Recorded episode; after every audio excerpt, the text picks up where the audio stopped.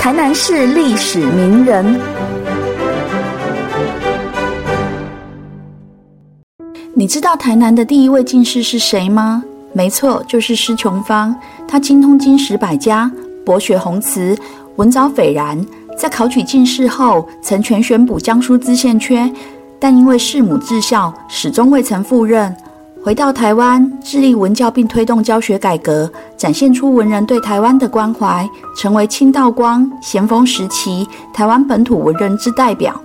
施琼芳原名施龙文，琼芳为他的学名，在他高中进士时才改的名字。他原籍福建泉州晋江县西城乡，太高祖是举人，高祖施弼公曾在乾隆八年来台担任水师协副将，后来升为台湾正总兵。父亲施太炎经商致富，为国学生。嘉庆二十年，施琼芳与米阶出生。他自幼好学，精通诗歌，博学文辞。道光十三年，入台湾道监学正周凯的门下。道光十七年，被举为拔贡，到福州参加乡试中举。隔年起赴京科考，不过四次都落地。直到道光二十五年才金榜题名，也是当时台南的首位进士。施琼芳经全选六部主事，并于京城久留，后来补为江苏知县。不过他生性恬淡，无心入仕，并未就职，以奉养母亲为由，回到台湾。施琼芳回到台南后，每日吟诗读史，潜心理学，并与海东书院讲学，与徐宗干以赋诗杂作相互切磋，鼓励学生创作台湾风物的诗篇，倡导以俚语方言入诗，进行教学改革。包括后来海东书院选课录《瀛洲校事录》，也成为台湾文学史上一部重要的作品。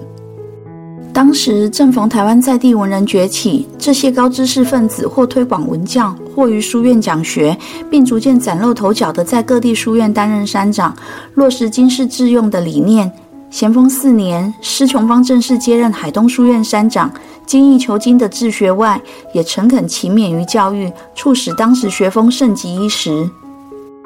而他生性淡泊，为人敬谨守分，不但端正自持，不逐名利，也十分重视伦理亲情，尤其孝顺母亲。据说他母亲临逝去世时，施琼芳十分悲痛，三年不内寝，不衔肉，至孝之情为乡里称颂。在感情方面，他也没有任何风流事迹，与妻子黄品娘伉俪情深，更借着诗作表露情感。如在辞别妻子的别内一诗当中，将妻子临行缝制冬衣的情意寄予诗中，也表达对妻子满意的深情与思念。他生平无二色，对妻子的这份情真意笃，也为世人所称道。光绪二十年，黄品娘去世后，与施琼芳合葬于桶盘前的一幕，夫妻同吟，也体现了他们恩爱同体与间谍情深。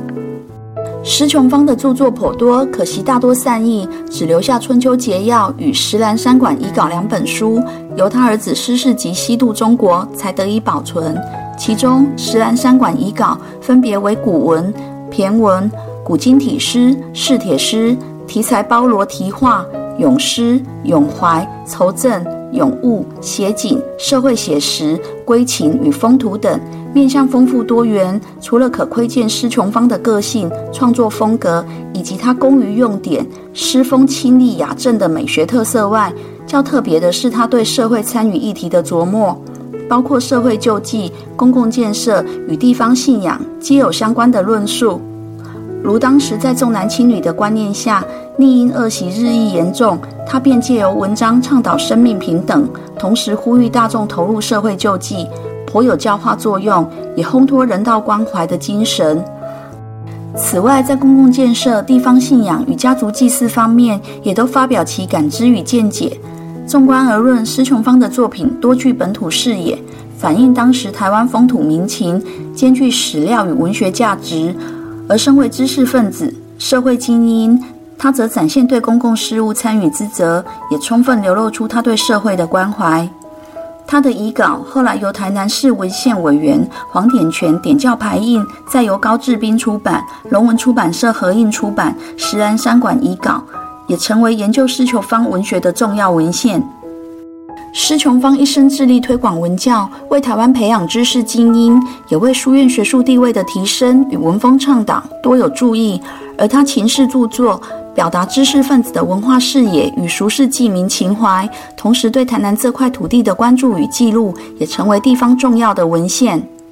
历史学者王国凡便赞誉他的作品“近端严正，凡无进去，诗作汇集众人长处，可以称得上是东宁诗坛大家”。